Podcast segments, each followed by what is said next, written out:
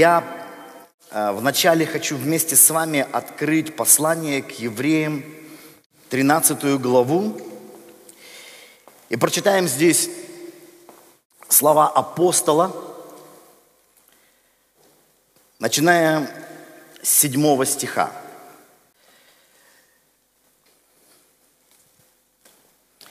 И вот апостол пишет, обращаясь к христианам, «Поминайте наставников ваших, которые проповедовали вам Слово Божье, и, взирая на кончину их жизни, подражайте вере их. Иисус Христос вчера, сегодня и во веки тот же –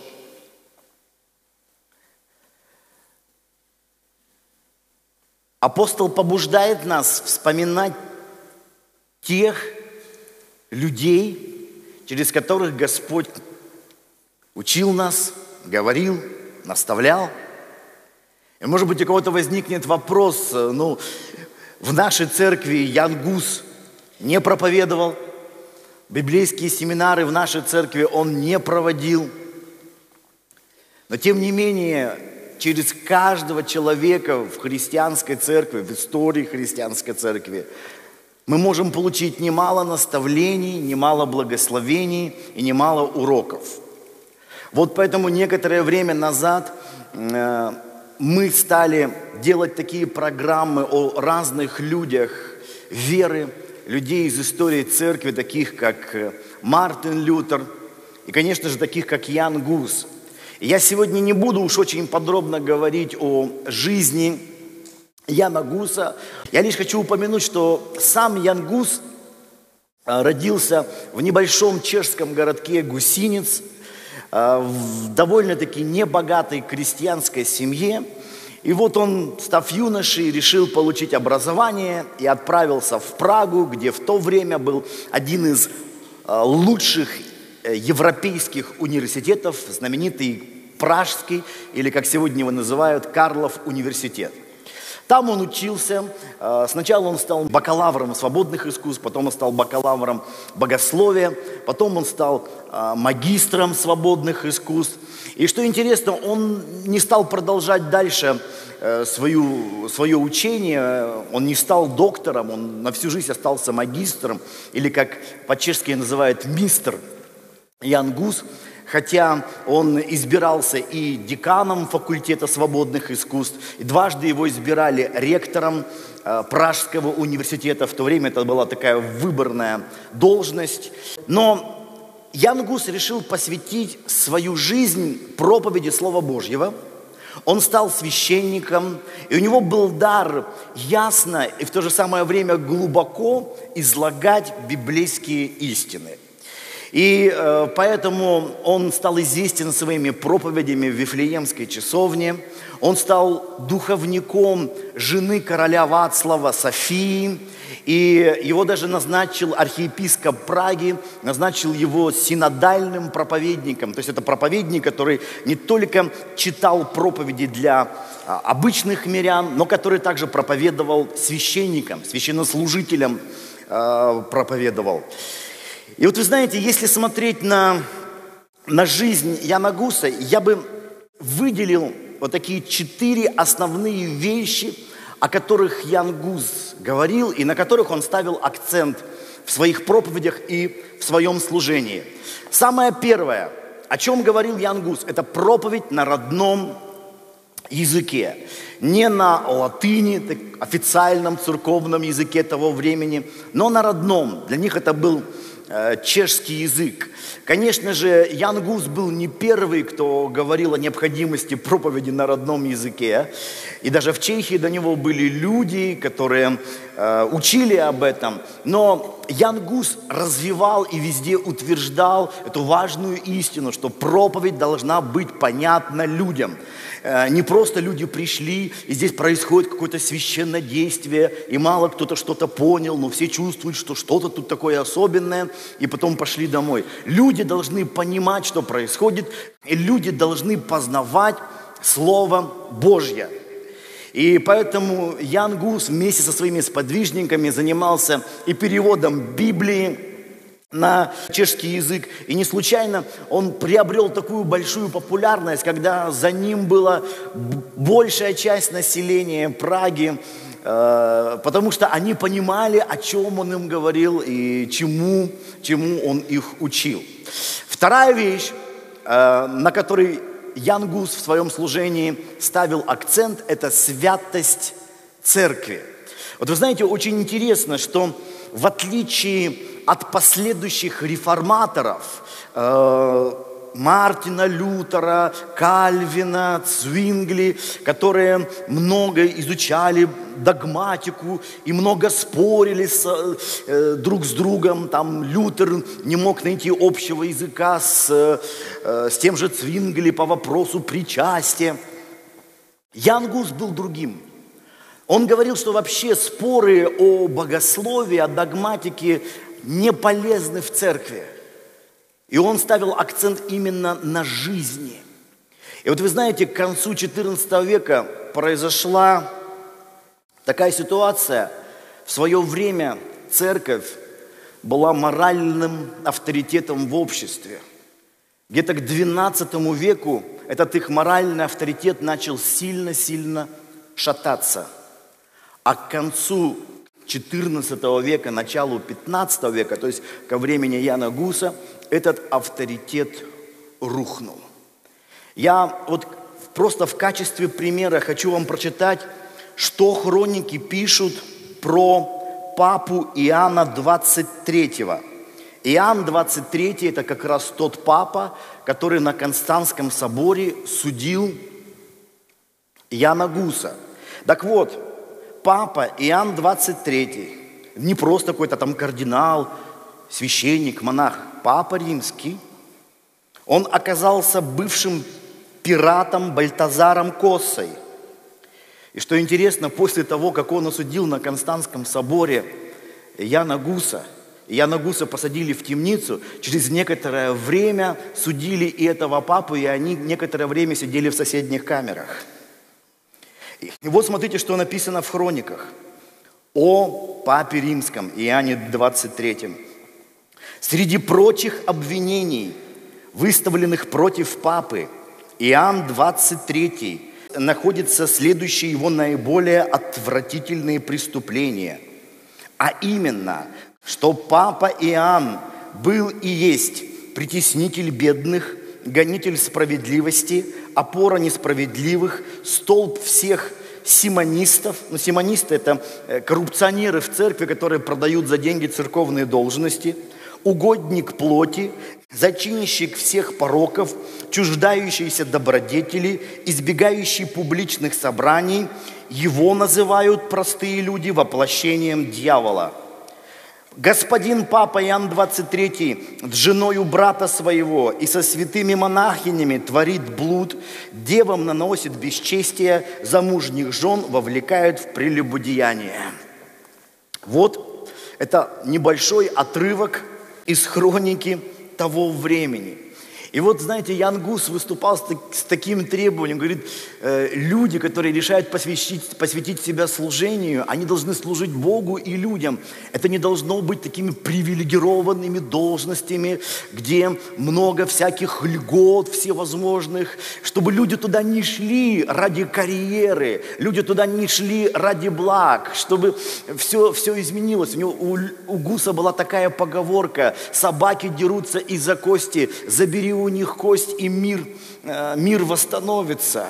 И Гус не просто говорил о святости церкви, и прежде всего о святости священнослужителей церкви. Он сам жил чисто и свято. И хотя в свое время он стал очень популярной и заметной фигурой в Чехии, но э, окружающие люди говорили, что он оставался простым, искренним и открытым человеком – даже его враги, которые постоянно пытались что-то найти против него, вот выискать что-то нечистое в его жизни, вынуждены были признать, и остались документы, что вот он такой хитрый, что даже живет чисто. Вот он какой, какой хитрый э, человек. Но это был человек, у который был, у него не было лицемерия, не было бахвальства, не было какого-то чинопочитания. Вот. И а, третья вещь, о которой учил Ян Гус, лже-чудеса. В то время, а, чтобы привлечь людей, в итоге привлечь их деньги, то там, то здесь возникали разные мощи, святые кости. Ян Гус даже в шутку писал, что если собрать все берцовые кости святой Бергиты, то выяснится, что она была сороконожкой.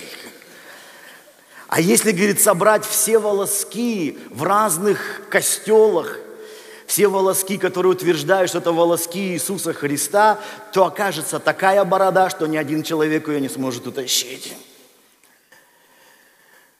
Интересно, что в то время около Виттенберга, города, где в будущем будет служить Мартин Лютер, так вот во время Яна Гуса, там э, оказалась живая кровь Иисуса Христа. И на эту святыню стекались люди не только со всей Германии, но со всей Европы. Э, священники говорили, что там происходят невероятные чудеса, а при этом люди кричали, что они туда пришли, а там ничего особенного не происходит. И поэтому король Чехии Вацлав направил делегацию э, из трех священников туда, чтобы они определили, что же там происходит. И один из этих священников как раз и был Ян Гус. Когда Ян Гус вернулся, он говорит, что вот, вот этой живой материальной крови Иисуса Христа сейчас на земле не может быть. И он дальше добавил, наша вера вообще не должна строиться не на чудесах, а только на священном писании, на, на, слове, на Слове Божьем. И он говорил, что священного писания довольно. Бог, конечно, может делать сверхъестественные вещи, но гоняться за чудесами – это превращаться из верующего человека в суеверного. Суеверного.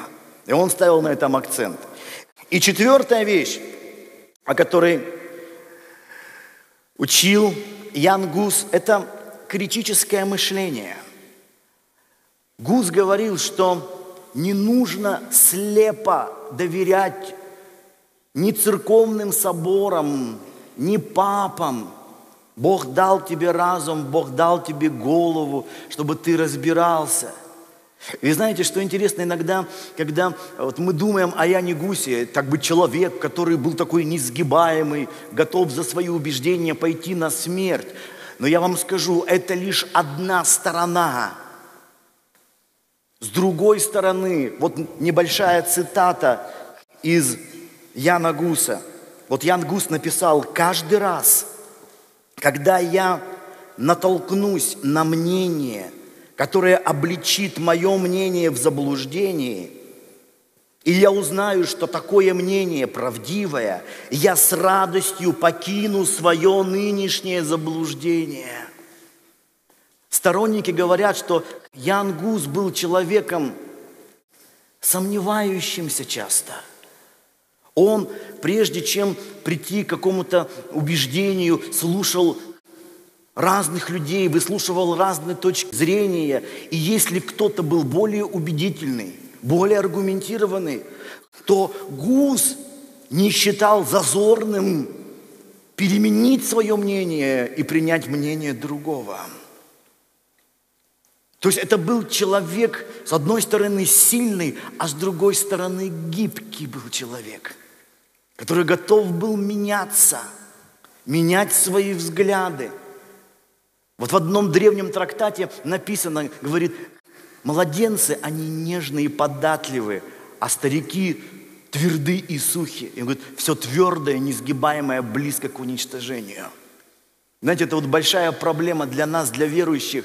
Мы вначале учимся, готовы меняться, а потом словно достигаем какой-то точки зрения, и уже смотришь, человек не готов меняться, и как следствие он не развивается. Я иногда смотрю на христиан, чья жизнь и служение были такими благословенными, но они словно заморозились где-то там в прошлом, там кто-то в 90-х годах, кто-то в начале 2000-х годах, и не готовы меняться, не готовы идти дальше – Я в своей жизни нередко менял точки зрения, когда Бог мне открывал что-то большее, в том числе через других людей. Я не говорил, о, я такой пастор, что я буду кого-то слушать. И вот вы знаете, когда смотришь на, на эти четыре пункта, это не просто для нас история. Я вчера, когда перечитывал это, перечитывал какие-то высказывания Яна Гуса, я вдруг заметил, насколько Сегодня в современной церкви это актуально. Особенно вот последние три пункта. Ну, вроде бы сегодня, да, мы можем проповедовать на родном языке. Нет никаких препятствий.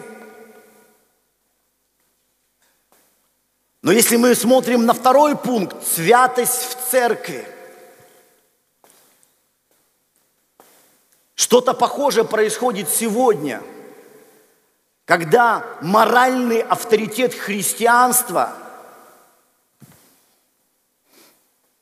отсутствует. Мы можем с вами говорить, ну, это касается там другой христианской конфессии, но для обычных людей мы все христиане, понимаете? У нас в этот четверг будет еще один пастор из Голландии, пастор Оскар – и вот я вчера, когда встретился с пастором Оскаром, э, мы с ним говорили э, про ситуацию в Голландии. Вроде бы Голландия одна из таких стран европейских с традицией, в том числе протестантизма. И Оскар говорит, знаешь, сейчас, Виктор, очень тяжело проповедовать в Голландии, потому что вот те вещи, которые церковь делала, в том числе в 20 веке, настолько понизили ее авторитет, что люди готовы заниматься йогой, люди готовы покупать статую Будды, но только не слушать о Христе. Мы можем говорить, да, Слово Божье истина, но если у тебя авторитет, только тогда тебя будут слушать.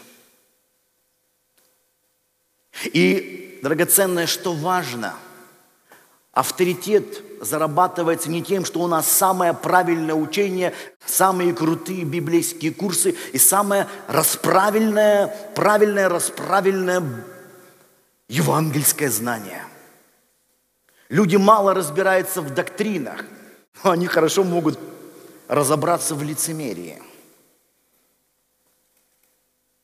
Не случайно, вы знаете, одно из обвинений против Яна Гуса, то, что он э, говорил о причастии двух видов, то есть хлебом и чашей, вином для всех верующих. А ведь в то время у католиков э, обычные люди причались только хлебом. Хлеб и чаша были только для священников. Но в действительности Ян Гус не настаивал на этом. Он говорил, кто хочет, причащайся только хлебом, кто хочет только э, там, вином и, и хлебом, как хотите. Это уже последователи Гуса настаивали на причастии в двух видах. А он давал людям выбор. Он говорил, главное, чтобы между вами была любовь. Это намного важно, чем какие-то доктринальные трения между нами – Точно так же и сегодня церковь так много говорит о доктрине, но при этом у нас нет авторитета, потому что люди смотрят на жизнь верующих и говорят, а чем вы отличаетесь от обычных людей? Да, сегодня в обществе институт семьи терпит кризис. Да, сегодня все больше и больше известные семейные психологи говорят, что семья уходит в прошлое – но если мы посмотрим в церковь, в церкви точно так же много разводов, как и во всем обществе. И возникает вопрос, ну а что ваша вера вам дает? Вы сами понимаете, то, что мы поднимаем руки по воскресеньям или читаем Библию,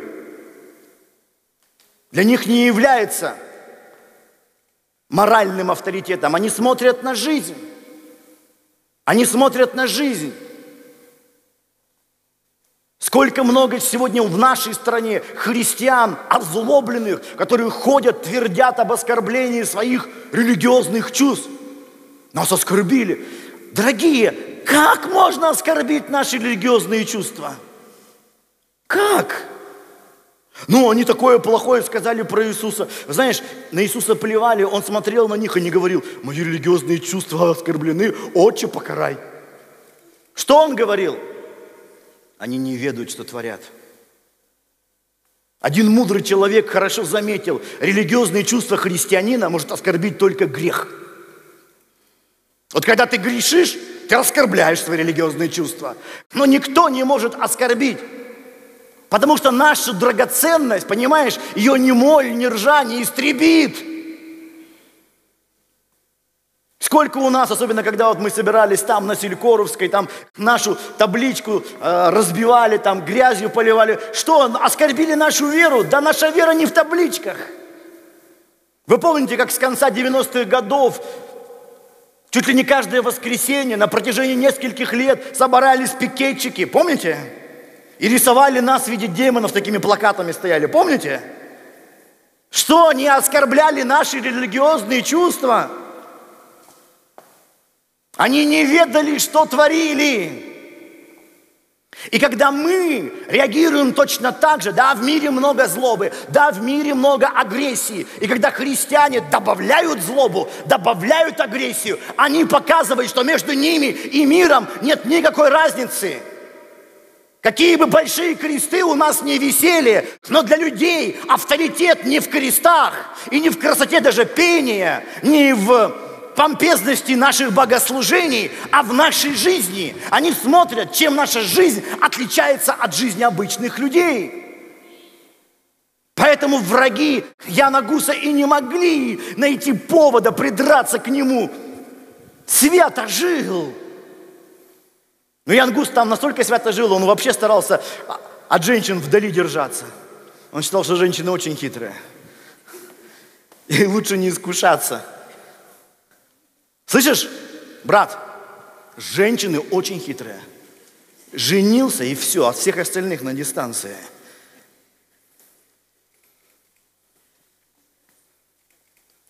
И когда сегодня мы смотрим, о, церковь записывает такие альбомы красивые христианские. А при этом они видят, как многие известные священнослужители одного там в измене нашли, другого вообще в гомосексуальных делах оказался замешанный, третий с деньгами там что-то такое напутал.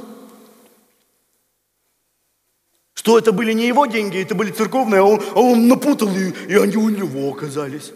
Он сам вообще не знает, как это случилось. Чудо Божье просто. И потом мирские говорят, о, смотрите, смотрите, да вы же дельцы, вы же дельцы. И нам нечего возразить. Огромный скандал, который в последние годы потряс католическую церковь, когда только в Америке католики заплатили миллиард долларов жертвам насилия, детям, жертвам насилия от священников. Какой авторитет после этого – можно делать крестовые походы. Это касается и православной церкви здесь. Когда те, кто были гонимы, сейчас сами с удовольствием гонят других, несогласных с ними. Разве не так? Растратили такой большой авторитет. Это касается и протестантской церкви. Это касается и нашей конфессии. Сколько тоже за последние годы было скандалов – то есть, драгоценные, некоторые говорят, пастор, ну чего вот мы все время вспоминаем прошлое? Да потому что мы не усвоили уроки из истории церкви. Поэтому некоторые люди до сих пор, знаешь, говорят, ой, пастор, а почему вот у нас вот мы 10 лет назад так говорили, а сейчас мы немножко по-другому говорим? Вот ты неужели на самом деле думаешь, что вот эти вот небольшие доктринальные отличия, это вот так важно сильно? Да жизнь важна. Жизнь важна. Насколько наша жизнь соответствует тому, о чем мы проповедуем. Насколько?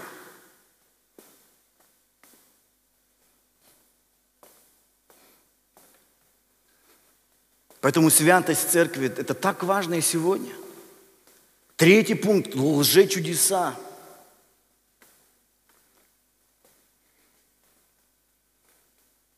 Тоже очень актуально для нашего времени – Потому что что-то такое необычное, сверхъестественное всегда привлекает внимание. И очень многие на этом начинают спекулировать. И нет чудес, а начинают выдумывать чудеса. Когда у одного известного евангелиста обнаружили, что там просто подсадки, и люди там договариваются, выходят на сцену, и на самом деле они не были больны, но они изображают, что якобы они исцелились. И потом, когда его изоблачили, ему, у него брали интервью, он заявил, понимаете, это я сделал не просто так, а чтобы у людей вера возросла. Да, может быть, тут было не совсем все правдиво, но люди это видят, и другие по-настоящему исцеляются. Я смотрел на этого человека, я ушам своим не верил. Он реально верит, что к Божьей славе ведет ложь. Драгоценные большинство мест, о которых в христианском мире кричат, что это там эпицентр чудес. Я был там, там ничего нет такого особенного. Просто много-много крика. Очень похоже на то время. Только тогда были какие-то особые вещи, особые предметы, особые мощи. Хотя и сегодня тоже у нас по стране гастролирует поезд Богородицы. А? Но и в наших церквах немало там чудотворцев, особых проповедников. Там столько пиара, столько лжи. Я иногда смотрю, неужели не понимают?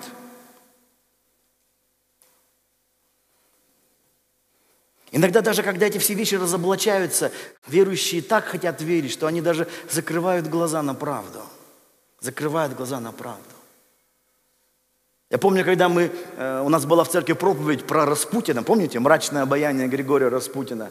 Некоторые мне стали говорить, Виктор, да ты что, в чудеса перестал верить? Я не в чудеса перестал верить, дорогие.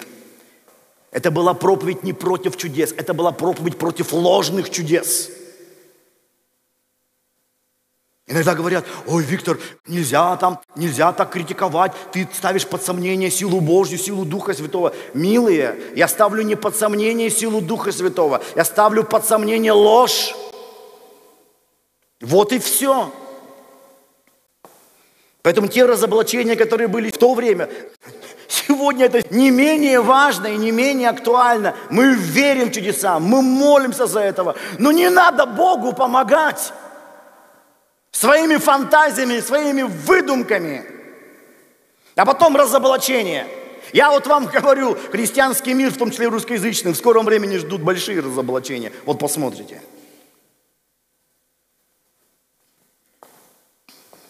Люди выдают какой-то психологический настрой, вот это возбужденное состояние за Божье присутствие. А часто твой психологический такой настрой, он не то, что он даже мешает Божьему присутствию. Бог говорит, остановитесь и познайте, что я Господь. Нам часто нужно остановиться – нам необходима тишина, чтобы Его присутствие пришло. И мы могли пережить, оказаться в Его присутствии.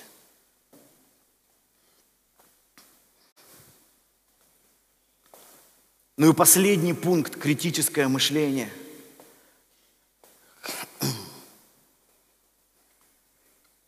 Когда нет каких-то таких, знаете, незыблемых авторитетов. О, этот пастор сказал, ну, значит, все правда. Он всего лишь человек. Я всего лишь человек. Проверяй то, о чем ты слышишь, в том числе в нашей церкви, по священному писанию. Проверяй на основании своего личного духовного опыта. Это твоя жизнь, вы понимаете? Некоторые не хотят отвечать за свою жизнь, не хотят доверить ему великому помазаннику. Вот пускай он мне за меня отвечает. Вот, ну, жираф большой ему видней.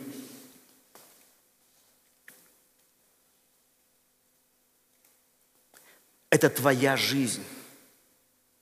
И тебе не нужны сегодня посредники для общения с Господом. Ты можешь переживать лично Его присутствие. Поэтому будь готов к изменениям. Если ты видишь, что в твоей жизни что-то затвердело, меняйся.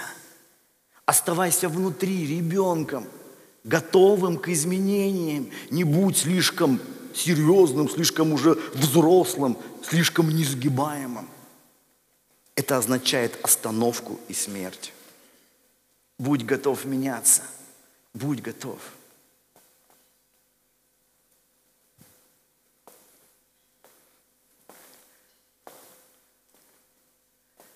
И вот когда в 1415 году Ян Гус прибыл на Константский собор, там, где был папа, ну, там вообще была проблема, там в то время уже было три папы. В Авиньоне был один, в Риме был один, и еще вот этот, Ян 23 еще. Три папы были – Поэтому, конечно, вопрос Гус это не был главным вопросом на соборе. И когда Гус приехал в Констанс, а вот можете представить себе атмосферу, да? Некоторым даже на, со, на собрание трудно ходить лето. У нас, вроде бы мы живем не в самой южной стране. А это Констанс, юг Германии, там рад рядом залив, курортная зона. И вот в разгар лета он там оказался. И он не выходил из дома, он готовился, он думал, что э, он объяснит всем, все поймут, ведь он не против церкви, он за церковь. А когда он оказался на соборе, его никто не хотел слушать, его аргументов. Все требовали одного – отрекись. Причем обвинения, которые выдвигали против него, были совершенно безумными. Например, кто-то утверждал, что Янгус учил о четырех лицах Троицы, где четвертое лицо сам Янгус. Янгус им говорил, я не могу отречься от того, от... во что не верю и о чем никогда не говорил. Но его не слушали и говорили, отрекись.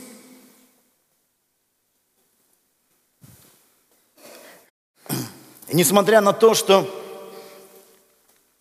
император выдал ему, император Сигизмунд выдал ему охранную грамоту, вот он на этой знаменитой картине восседает на троне. Но все равно, в конце концов, Гуса забрали и в кандалах его посадили в темницу. И вот очень интересно, знаете, те люди, которые судили про папу Иоанна 23-го, я уже вам зачитывал, что это был за личность. Понимаете, вот, а судьи кто? Вот, вот папа Иоанн 23. Человек, которого сама церковь признала блудником, прелюбодеем, обманщиком и коррупционером. Император Сигизмунд, тоже, знаете, интересная деталь из истории этого Константского собора. Э, Сигизмунд перепутал в одном латинском слове род, мужской на женский. И когда один на соборе человек указал ему на ошибку, то Сигизмунд заявил, я римский император и выше всякий, всяких грамматиков. То есть он император, как он сказал, так и правильно. То есть эти люди совершенно не хотели ни, ни, во что, ни в чем разбираться. Но самое, знаете, печальное, когда я читал про этот Константский собор – что некоторые обвинители это были бывшие соратники Яна Гуса, коллеги его по Пражскому университету. И от один из них, это был Степан из Палича. Очень интересно, когда уже перед казнью Гусу дали возможность исповедоваться, то Гус попросил, чтобы его исповедовал Степан из Палича, его предатель. в хрониках написано, что когда Степан пришел к нему в камеру туда, он вышел весь в слезах. Агуст написал, что он простил его.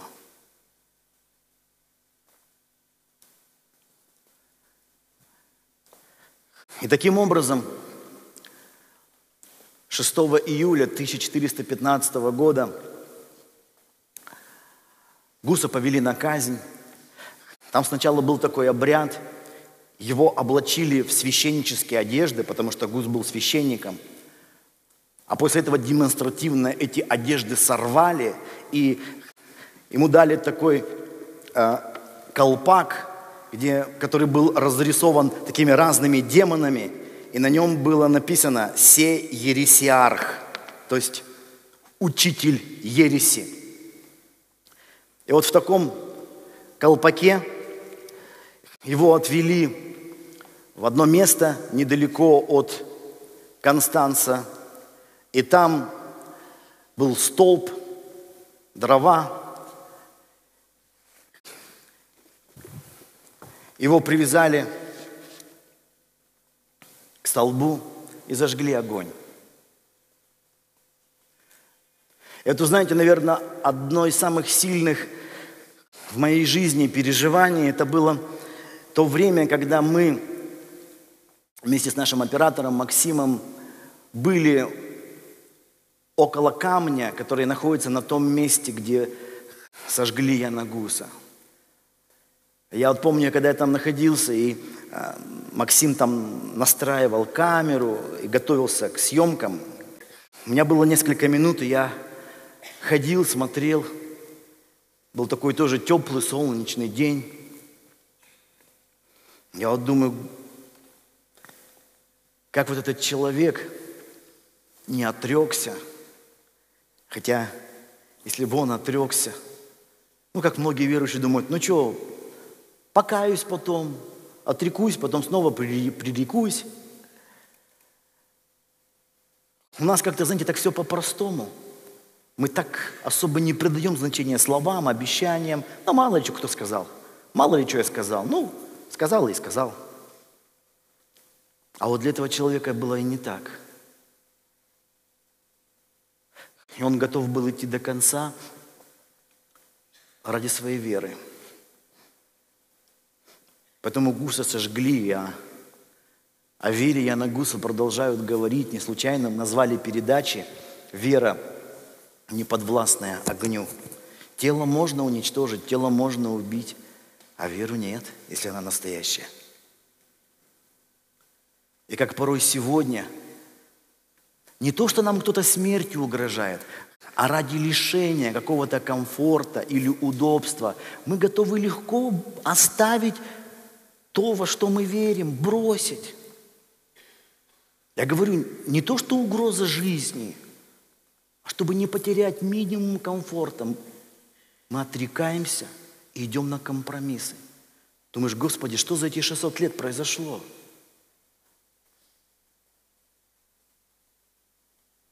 Все дело в том, что познание Бога намного больше, чем просто убеждение в голове. Ради просто убеждений трудно пойти на смерть, но когда ты знаешь Господа, это, нам, это что-то другое. Вот почему все последнее время мы в церкви говорим, что важно не просто доктринами наполняться, а Бога познавать. Чтобы ты мог однажды сказать, как святой Силуан сказал, я не верю в Бога, я знаю Бога. Вот когда ты знаешь Его, ты знаешь ради чего. Готов идти, идти до конца. Ради чего? Не случайно говорят, если тебе не из-за чего умирать, тебе не из-за чего и жить. И таким образом 6 июля 1415 года магистр Ян Гус был сожжен. Через некоторое время на том же месте сожгли его а, подвижника Иеронима Пражского. И вот вы знаете, это событие всколыхнуло всю Чехию. Сожгли Яна Гуса в июле, в июле, а в сентябре чешское дворянство а, направило протест на Константский собор, который продолжал заседать. А, Пражский университет взял под свою защиту всех а, священников, которые придерживались взглядов Яна Гуса. И после казни Гуса в Чехии началось настоящее гуситское движение. Очень интересно, что э, началось оно с так называемого движения на горы. а, вокруг Праги, вокруг других чешских городов есть а, небольшие горы. Так вот, люди приходили туда, на эти горы, собирались там, и там проводили собрания – там считали, что там выше, ближе к Господу. Ну и вообще это связано с Нагорной проповедью Иисуса Христа. И там они проповедовали, там они молились Господу. И целое такое движение пошло. И вот с 1415 года по 1419 год, вот в течение четырех лет, начал, э, поднялось мощное гуситское движение. Э, и в этом движении образовались две как бы два направления. Первое направление, их называли чашники. У них были знамена с чашами, это понятно. Почему? Потому что они утверждали, что ради равенства верующих необходимо, чтобы все верующие участвовали в причастии и хлебом, и вином. То есть это было такое умеренное движение, и это движение, почему оно умеренное, они готовы были идти на переговоры и с римским папой, и с императором Сигизмунтом. А второе, э, второе направление среди гуситов, они были более радикальные. их называли табориты. Вообще слово табор – это по-чешски лагерь. И Табориты стремились к радикальному изменению, и общественному, и социальному, и церковному изменению. То есть они были вот такими радикальными. И вот вы знаете, когда изучаешь это движение гуситов, вот мы все разные. Вот даже пообщаешься, вот мы разные. Кто-то более умеренный, более как-то считает, нужно там договариваться, перегов... на переговоры идти. Кто-то более радикален, не нужно там никаких переговоров, нужно стоять на своем. Мы отличаемся, у нас разный характер, у нас разный темперамент, у нас разные взгляды. И вот вопрос, мы такие разные, можем ли мы сохранить единство друг с другом?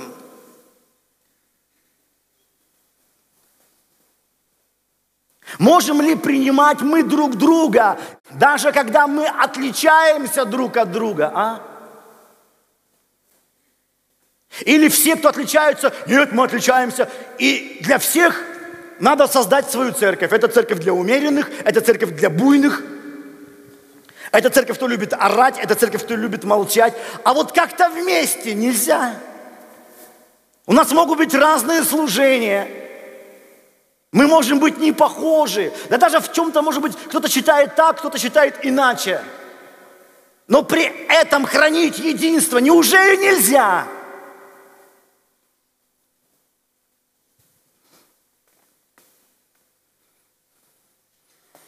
Вот Гус как раз был человеком очень широким. Он готов был принимать и тех, кто причащается одним хлебом, и тех, кто причащается хлебом и вином. Он говорит, да лишь бы поверили, лишь бы любовь была между нами. А вот гуситы, к сожалению, это единство сохранить не могли. Не могли сохранить. И вот в 1419 году в Праге произошел гуситский антикатолический бунт. Там целое восстание поднялось. И после этого Папа Римский и император Сигизмунд организовали крестовый поход. Крестовый поход. И началась с 1420 года эпоха, которую, думаю, вы помните еще со школьных учебников истории, называется «Гуситские войны». И хотя этот крестовый поход был не первым, но впервые организовали крестовый поход специально против христиан. То есть раньше воевали с иноверцами. Конечно, и до этого ненароком убивали и других христиан, например, там в Константинополе. Но как бы это делалось по ошибке. А тут впервые объявили крестовый поход против христиан. И вот в 1420 году произошел первый крестовый поход против гуситов. Против гуситов. А, в Южной Чехии, как я говорил, образовались вот эти таборы, поэтому радикальное крыло и называлось табориты.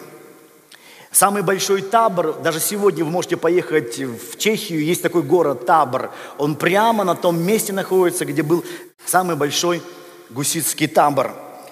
Вот, и среди таборитов была такая равенство, социальная справедливость. Они все называли друг друга братья и сестры. Человек, который входил в табор, он передавал своего, свое имущество всему табору, там свой скот, свои какие-то орудия передавал – они жили вместе, единой такой общиной. Часть занималась хозяйственными делами, часть были воины, охраняли. А, они проводили собрания, причем они могли проводить собрания под открытым э, небом.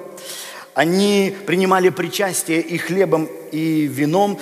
И считали, что для богослужения не обязательны изображения – не обязательно их даже в храмах проводить, их можно проводить под открытым небом, потому что Бог везде, и Господь слышит. И вот главным э, гетманом среди таборитов, этого радикального крыла гуситов, был человек, которого звали Ян, Ян Жишка. Он был таким дворянином и поддержал поддержал гуситское движение. А, Ян Жишка – это был просто гениальный полководец. Вот знаете, вот было в истории много удивительных, там, Македонский, Суворов, но вот если вы изучите жизнь Яна Жишки, он превосходит всех. Человек, который не просто не одержал ни одного поражения, как полководец – но вот я читал хроники, и во многих хрониках указано, если э, было такое сопоставление, на одного гусита приходилось 20 крестоносцев, то в победе гуситов можно было не сомневаться. Представьте себе. А это в то время, когда численность войска имела огромное значение. Огромное значение. И вот первый крестовый поход император Сигизмунд и папа организуют. Император Сигизмунд, который гуса казнил, собрали войско из немецких, польских, венгерских рыцарей. Там были также итальянские наемники. И простые вот эти люди, простые крестьяне побили этих профессиональных военных рыцарей. Первый крестовый поход закончился полной победой гуситов. В 1421 году между таборитами и чашниками, то есть умеренными и радикальными гуситами, образовались противоречия, они обострились, эти противоречия. И таким образом единство в гуситском войске распалось. Сигизмунд, император, этим воспользовался и начал второй крестовый поход в Чехию. Победили гуситы, разбили всех крестоносцев. Но во время второго крестового похода, видите, Жишку изображают всегда с повязкой. Он в свое время потерял глаз, а во время второго крестового похода – он потерял второй глаз. Он полностью ослеп. Когда крестоносцы узнали, что этот военачальник ослеп, они тут же предприняли атаку. Вы знаете, что произошло? Гуситы взяли Жишку на телегу и возили его во время боя по линии фронта, и ему рассказывали, что происходит полностью слепой Жишка отдавал приказы. Этих людей, э, которые возили Жишку, э, их называли глаз Жишки. И вот этот слепой Жишка отдавал приказы, крестоносцы были опять разбиты. И все три года, пока он был полностью слепым до самой его смерти, он всегда одерживал победу. Вы знаете, я когда читал это, эту историю, я тут же вспомнил, вот смотрите, в послании к Галатам, в четвертой главе апостол Павел говорит, обращаясь к христианам, смотрите, как вы были блаженны, свидетельствую о вас, что если бы возможно было, вы исторгли бы очи свои и отдали мне. Вот вы знаете, к сожалению, так происходит, что порой кто-то из нас слепнет. Я имею в виду, конечно, не, не в физическом плане, а в духовном плане. Вот бывает, общаешься с верующим, общаешься, а потом смотришь, вроде бы человек остался таким же внешне, а внутри ослеп. Переживали? И он уже вроде бы не видит очевидных вещей. И, к сожалению, порой, когда мы видим кого-то, из наших братьев и сестер, кого мы давно знали, который вдруг ослеп, мы видим, что он ослеп, мы начинаем удаляться от него. Вообще заметьте, что э, порой хочется дистанцироваться от людей с какими-то увечьями. Понимаете, о чем я говорю? И точно так же, когда ты видишь что-то в духовном плане ненормально, ну я лучше буду в стороне. когда как раз в это время и необходим ты рядом.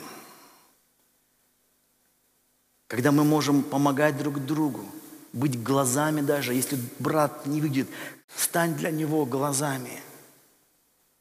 Потому что интересно, что только когда мы помогаем друг другу, и мы храним единство, тогда ведь не просто Жишка, а вся армия гуситов одерживала победу.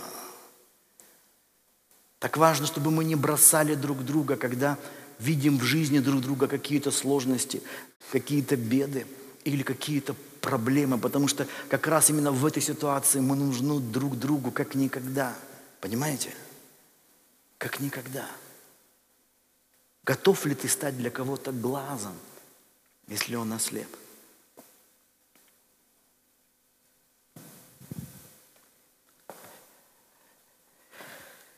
И вот через три года, после того, как Жишка ослеп, он умер, его место занял другой Гетман. И интересно еще такая легенда, что Жишка завещал, вот, ну, я понимаю, как-то в наше время это так звучит несколько так вот, но в то время, может быть, было более нормально. Он завещал, чтобы из его кожи сделали барабан. И он говорит, чтобы после моей смерти я вдохновлял вас на победы. Интересно, что в 17 веке по приказу австрийского императора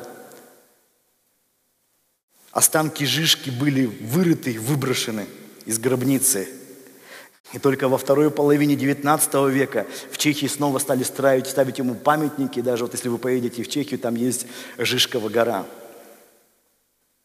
И вот когда Жишка умер, крестоносцы подумали, ну все, нет легендарного полководца. И они организовали третий крестовый поход. И опять их начисто разбили гуситы. Гуситы победили. Потом они организовали четвертый крестовый поход. Опять победили гуситы. Пятый крестовый поход. В 1434 году был пятый крестовый поход у них. Опять победили гуситы, гуситское войско. Все крестовые походы выигрывали сторонники и последователи Яна Гуса. Может быть, кто-то скажет, Виктор, ну ты какую-то нарисовал идеальную картину, непобедимое войско. У них были две, как я считаю, основные ошибки. Первая ошибка, это было еще при Жишке – Среди гуситов появились люди, которых называли пикарты. Пикарты верили, что скоро придет тысячелетнее царство, и мы должны просто ждать этого царства.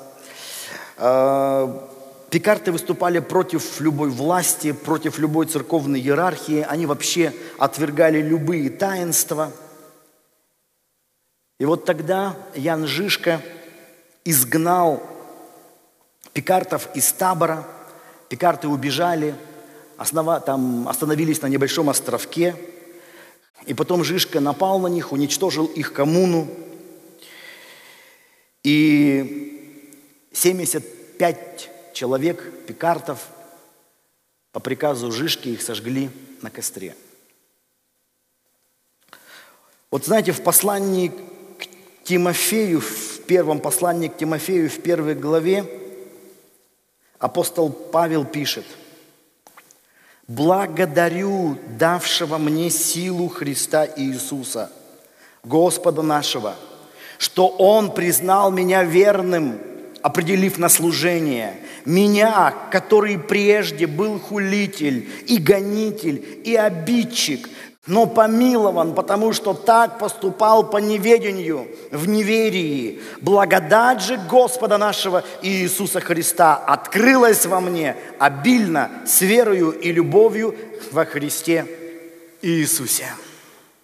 Павел говорит, я был гонителем, но слава Богу, я помилован, и теперь благодатью Божью я стал служителем. Когда люди переживают гонения, притеснения, самое главное испытание не просто не сдаться во время гонений – Самое главное испытание – не очерстветь внутри и не уподобиться тем, кто тебя гонит. К сожалению, в истории церкви нередко гонимые через какое-то время сами превращались в гонителей. Ян Жишка же понял, что Ян Гус был сожжен как еретик – на костре в Констанце.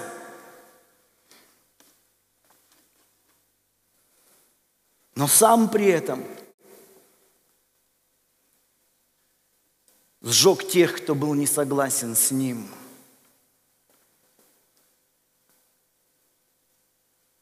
Как сказал один человек, еретик – это не тот, кто горит на костре, еретик – это тот, кто зажигает костер – я вот считаю, что они что-то потеряли через это. Что-то потеряли, уподобились тем, кто выступал против них, сами стали такими.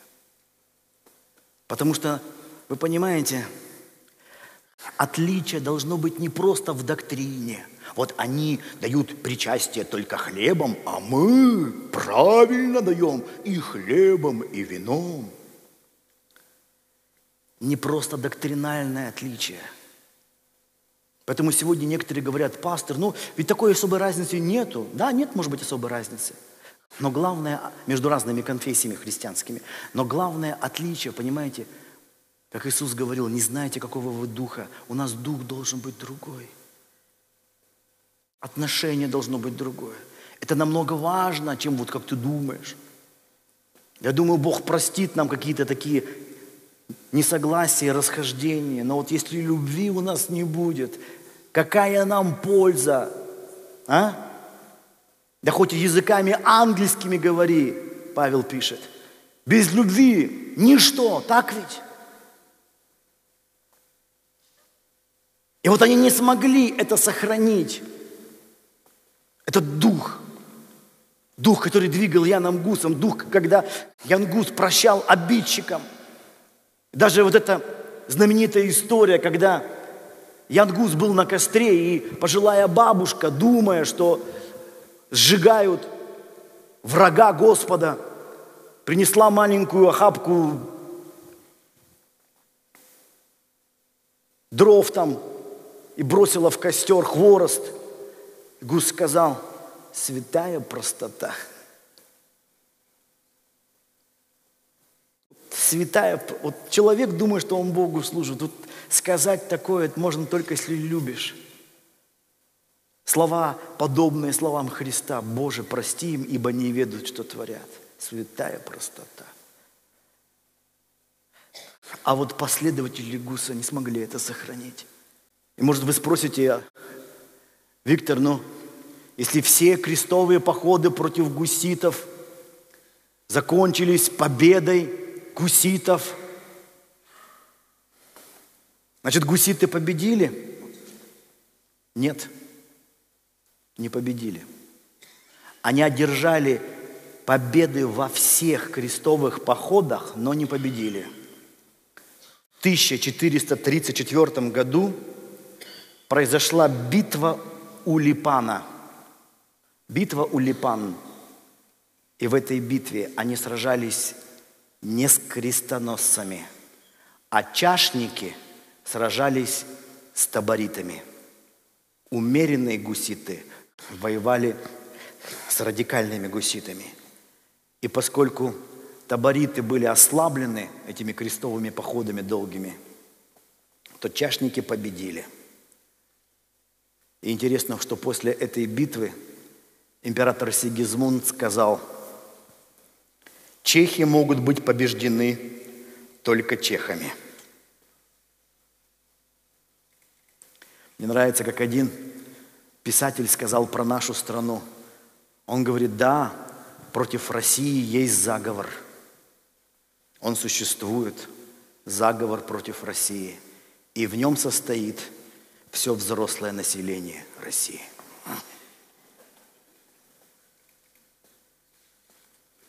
Мы часто врагов ищем, кто-то нам все мешает жить. Вот у нас дороги такие не очень, кто-то нам их тут портит. Все-то нам кто-то мешает. Хорошие слова Сигизмунда. Чехи могут быть побеждены только чехами.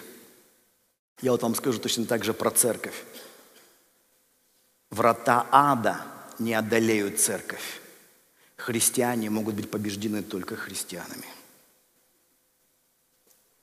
Не случайно Евангелие от Луки, 11 глава, 7 стих, Иисус говорит, «Всякое царство – разделившееся само в себе опустеет, и дом, разделившийся сам в себе, падет. Если мы не сохраним этого единства.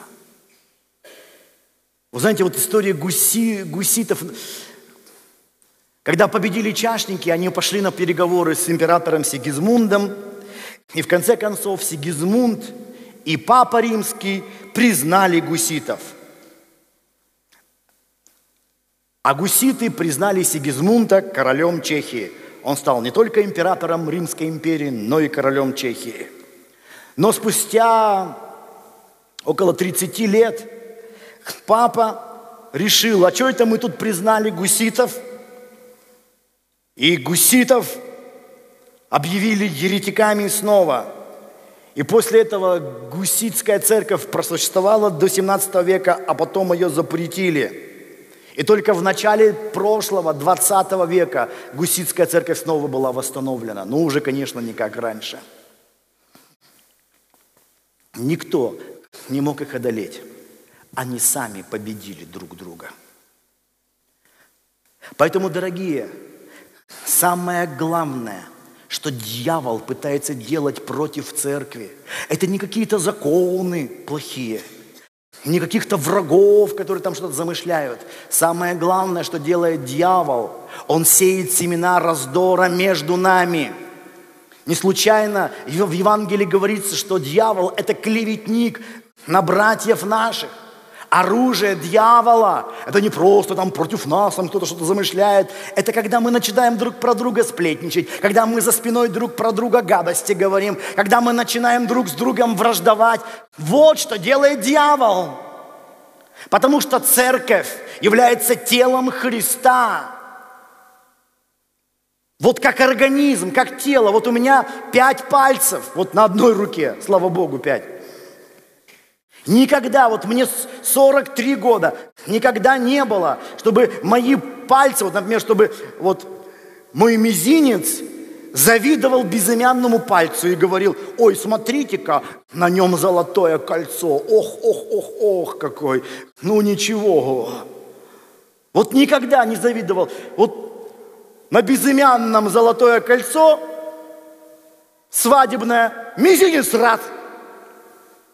Никогда не было так, что м, вот этот средний палец, он говорил, ой, мизинец-то это вообще какая-то смешная коротышка. Вот я длинный, так длинный. А это что, зачем нужно? Нет. Каждый палец в теле и тело в пальце, они едины, им нечего делить. Я на прошлой неделе так неудачно упал, у меня, видите, указательный палец почернел. Я прямо вот загнал под ноготь. Не буду детали рассказывать, это неприятно. И так ему больно было. И вы знаете, вот представьте себе, если бы остальные пальцы говорили, вот попал, так попал, все время тыкает везде, вот и досталось. Слава Богу, не нам. Нет, ему было плохо, мне всему было плохо. Он болел, так я с ногами и руками, которые вроде бы в этом не участвовали, прыгал по дому. Павел и говорит, страдает ли один член, страдает с ним все тело. Правда же? Все тело.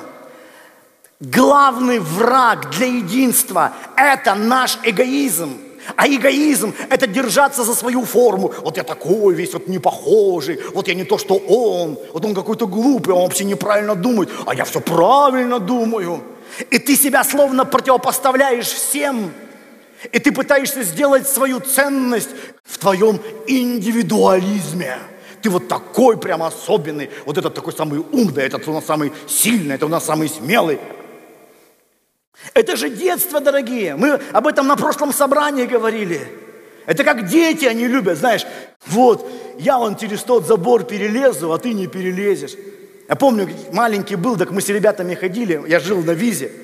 Это сейчас там такие красивые дома построили, там левобережный или правобережный. А раньше виз, это, знаешь, мы были визовская шпана. Мое тяжелое детство. Вот.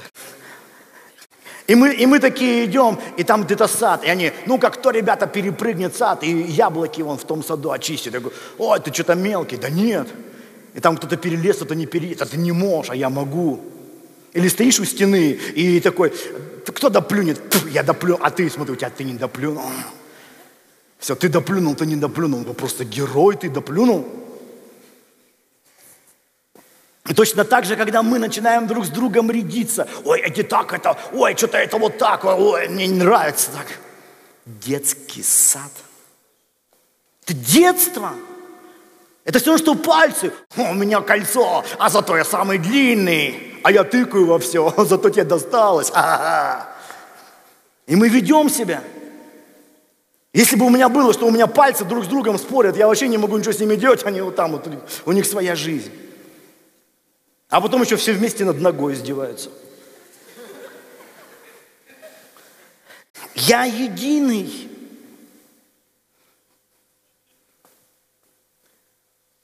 Главный враг церкви – это только разделение – Не случайно даже сегодня многие церкви организуются как?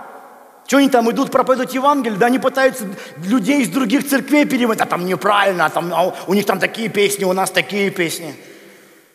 Вот здорово. Так и назвать церковь новых песен. Или они там так молятся, а мы, а мы так молимся. Церковь шумных молитв.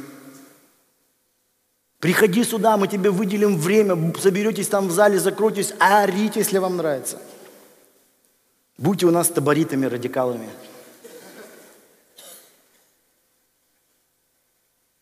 Это не причина, это детство. И вот вы знаете, такое чувство, что церковь из этого детства выйти не может. Нам уже две тысячи лет, уже пора поумнеть. Но нет. Нет. Не хотим. И для меня вот это гусицкое движение, это словно предупреждение. Смотри, никто их не мог извне одолеть. Они одолели сами себя изнутри. Они друг друга победили. Точно так же и мы. Мы разные, мы не похожи. Но знаете, что такое смирение? Смирение – Это когда ты ставишь один другого выше себя. Ты признаешь даже тех, кто не похож на тебя. Вот он с кольцом, а я маленький, я его все равно признаю. Этот дылда, я все равно его признаю. Этот травмировался, все равно все любим его. Это вообще сбоку припеку торчит. Не с нами, все равно любим его. Мы разные, мы не похожие. Мы любим и принимаем. Потому что наша ценность, дорогие, не в наших особенностях. Наших, наша ценность в одном духе, который наполняет нас. Мы одним духом крещены в одно тело. Не дай дьяволу разбить это единство.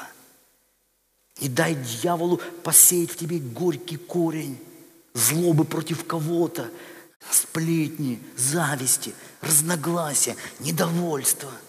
Это же как проказа сегодня разъедает тело Иисуса Христа. Все разбиты, все раздроблены, все друг про друга гадости говорят.